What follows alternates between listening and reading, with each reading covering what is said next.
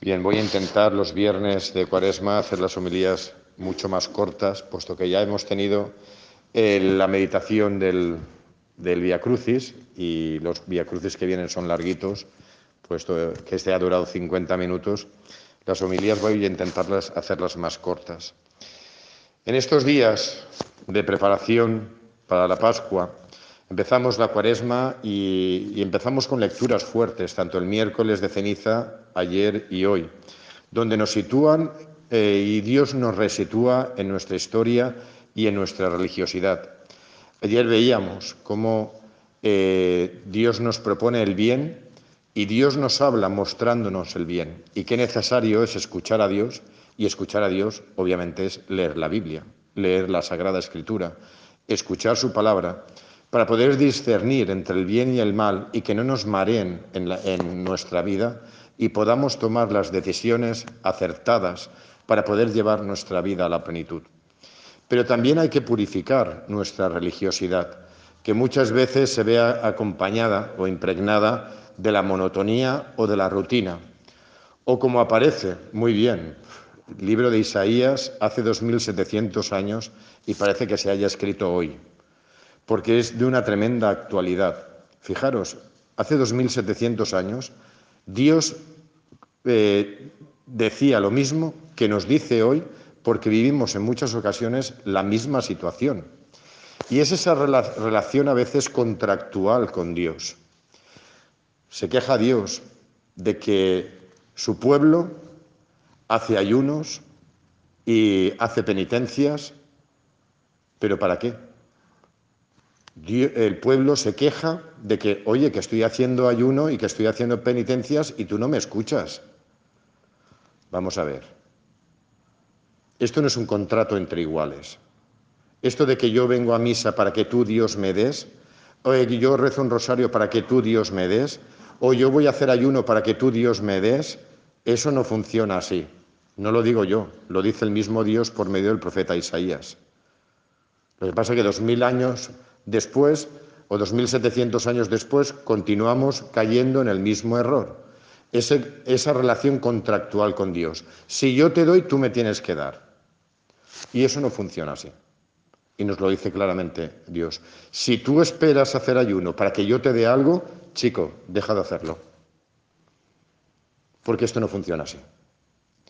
¿Por qué? Pues porque todo lo que hay y todos los preceptos y las normas, esto lo, vimos muy bien la semana pasada, todo eso que tenemos a nuestra disposición, todos son instrumentos, medios, ¿para qué? Medios que nos van a beneficiar a nosotros porque van a beneficiar a los demás. El Señor lo dice muy claro. Y lo voy a volver a repetir porque es fundamental este texto para entender bien y vivir bien nuestra religiosidad. Y para que todo aquello que hacemos sepamos por qué y para qué hay que hacerlo. Y vuelvo a insistir, no lo digo yo, es que el mismo Dios nos lo dice inmensísimamente claro. Él dice, este es el ayuno que yo quiero soltar las cadenas injustas, desatar las correas del yugo, liberar a los oprimidos, quebrar todos los yugos, partir tu pan con el hambriento, hospedar a los pobres sin techo, cubrir a quien ves desnudo y no desentenderte de los tuyos. ¿Hace falta explicar lo que es el ayuno o ha quedado claro? Si no lo hacemos, no es porque Dios no sea claro, es porque nosotros nos inventamos cuentecitos e historias y vamos a lo cómodo.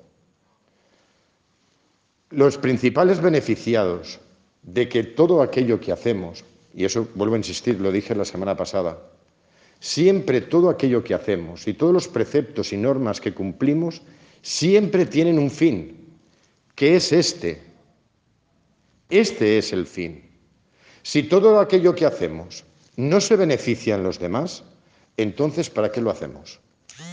¿Para darnos gustito a nosotros mismos? ¿Para tener contentito a Dios para que me dé cosas? Pues Dios lo dice claramente. No. Porque el día en que de verdad liberemos a los oprimidos, quebrantemos todos los yugos, el día que de verdad partamos nuestro pan y hospedemos a los pobres sin techo y cubramos a los desnudos y nos, y nos ocupemos siempre de los nuestros, el principal beneficiado somos nosotros. ¿Por qué? Porque el sentido de la vida es precisamente darse a los demás. Por eso, todo aquello que tenemos y todos esos instrumentos que Dios nos regala por medio de la Iglesia son instrumentos para que nosotros nos demos a los demás. Y dándonos a los demás, eso es el ayuno. Cuando uno hace físicamente y el, ayuno, es decir, el no comer, si no comes es para que alguien se beneficie de eso. Si no se va a beneficiar nadie, ¿para qué lo haces? O la abstinencia. Si no se va a beneficiar nadie, ¿para qué lo haces? O el mismo venir a misa. O el precepto dominical. Si, de, si, de, si no vienes a misa para cambiar tu corazón para hacerte más generoso y partirte y compartirte con los demás, ¿a qué vienes? Es que todo gira alrededor de, lo mismo.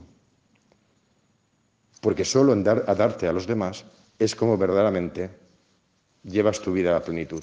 Y sigue Isaías, y es hermosísimo, porque el día que hagamos este tipo de ayuno, nos dice Dios, entonces cuando tu vida sea esto, entonces surgirá tu luz como la aurora. Tú serás luz.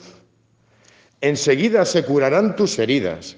Tanta historia de mirarme al ombligo y yo, yo mimé y qué mal que estoy. Levanta la cabeza y mira enfrente y mira al otro. Entonces tus heridas, eso con lo que te recreas constantemente, con tus heridas y con tu dolor, esas heridas se verán sanadas. Ante ti marchará la justicia, porque serás instrumento de justicia. Y detrás de ti, la gloria del Señor. Entonces, y sólo entonces, clamarás al Señor y Él te responderá. Pedirás ayuda y te dirá, aquí estoy. Fijaros qué claro y con qué claridad habla Dios por medio del profeta Isaías. Nos sirve muy bien este texto para enmarcar no solo la cuaresma, sino enmarcar toda nuestra religiosidad, toda nuestra vida. Buscar la autenticidad en la relación con Dios, no buscar un contrato, ni una historia, ni buscar yo hago para que tú me des, es que nos perdemos, es que no funcionan las cosas así. Y Dios nos lo dice, no funciona así la vida. Tú escúchame, tú haz lo que te digo y entonces surgirá tu luz como la aurora. Primero escucha, obedece y no esperes que Dios venga con la varita mágica a concederte cosas, porque te va a conceder lo que no estás pidiendo, te va a conceder la gloria. Te va a dar gloria en tu vida.